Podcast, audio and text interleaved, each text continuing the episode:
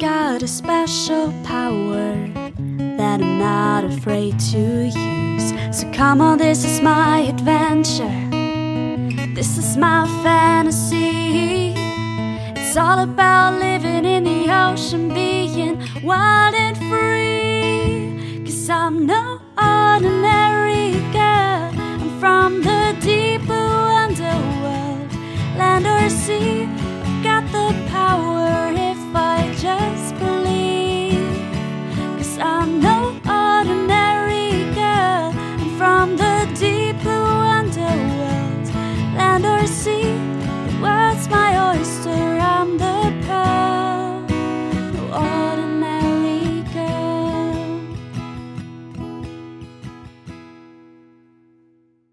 Moin und herzlich willkommen bei den drei Meerjungfrauen. Ich bin Eva Hallo, ich bin Anna. und heute ist der 5. Dezember und wir dürfen das fünfte Türchen unseres Adventskalenders öffnen. Uhu. Ja, Ja, große Reaktion. Anna, weißt du denn, ob du dieses Jahr auch schon einen Adventskalender hast? ähm, also wir haben ja schon Dezember, logischerweise, wenn wir das hier aufnehmen. Also ähm, auf jeden Fall habe ich einen. Ich habe mir einen Schoko-Adventskalender gekauft, glaube ich. Also du bist Team Schoki Adventskalender. Ja, also ähm, äh, natürlich ist es nicht Dezember, wie ihr auch aus den anderen Folgen schon herausgehört habt.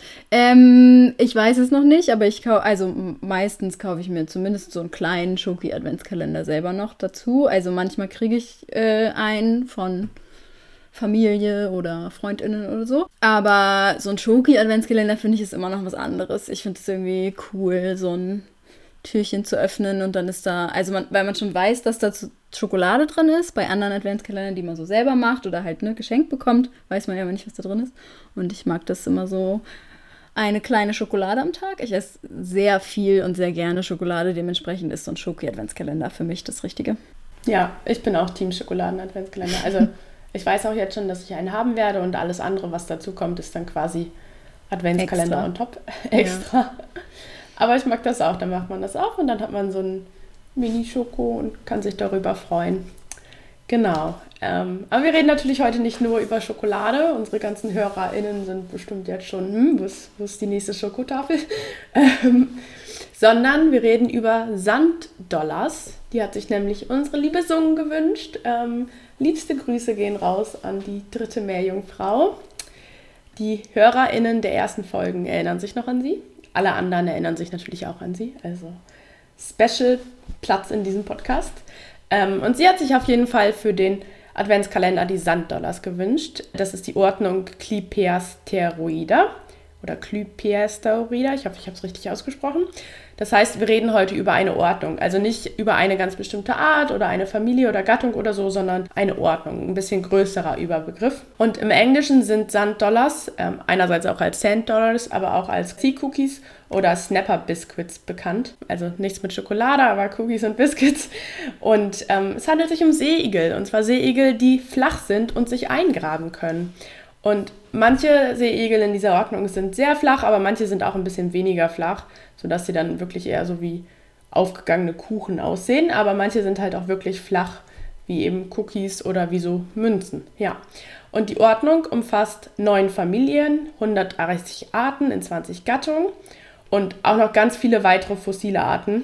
Ähm, und sie sind eher klein, so bis höchstens 4 cm groß und haben eher kleine Stacheln. Also sie sehen nicht so aus wie diese typischen Seeigel, die man irgendwie kennt. Ähm, diese schwarzen mit den langen Stacheln, ich weiß den Namen gerade gar nicht. Aber so sehen sie nicht aus. Sie sind wirklich flach, haben kleine Stacheln, die man gar nicht so direkt erkennen kann und bestehen quasi aus flachen Kalkplättchen, was quasi deren Skelette sind. Und diese Kalkplättchen sind von einer dünnen Epidermis und Zilien, also unzähligen Herzchen, Härchen, nicht Herzchen, überzogen. Und diese transportieren Nahrungsbestandteile zum Mund. Der Mund befindet sich auf der Unterseite von, ja, von diesen flachen Kalkplättchen. Zur Fortbewegung nutzen sie ein Ambularkralfüßchensystem. Da habe ich schon mal genauer, glaube ich, drüber geredet, als wir über Seesterne geredet haben. Da habe ich einmal erklärt, wie Seesterne sich fortbewegen. Das ist quasi so ein Kanalsystem, was mit einer Flüssigkeit gefüllt ist und durch so ein Pumpensystem ist es dann ermöglicht, dass sie sich fortbewegen. Und tatsächlich können die sich nur vorwärts fortbewegen und das auch nur ganz langsam. Und manchmal können die sich dann quasi so ein bisschen seitlich neigen. Also es ist nur eine Vorwärtsbewegung möglich mit so einer Neigung. Dieses Kanalsystem ist auch für die Atmung zuständig. Die Ambulakralfüßchen sind ähm, dafür so fünfsternig angeordnet auf der Oberseite der Seeigel, weshalb es immer so ein bisschen aussieht, als würden die Sanddolors einen Seestern tragen, weil eben so ein fünfsterniges Tattoo, wenn man so will, auf deren Oberseite ist. Und sie heißen so, weil sie ein bisschen wie ein silberner Dollar aussehen, wenn sie am Strand angewaschen werden. Dann sind sie nämlich ausgebleicht und es gibt Geschichten, dass tote Sanddollarsmünzen von Meerjungfrauen sind. Also, dass das quasi deren Währung im Meer ist oder eben von Leuten aus Atlantis. Aber wir bleiben natürlich bei der Meerjungfrauengeschichte hier.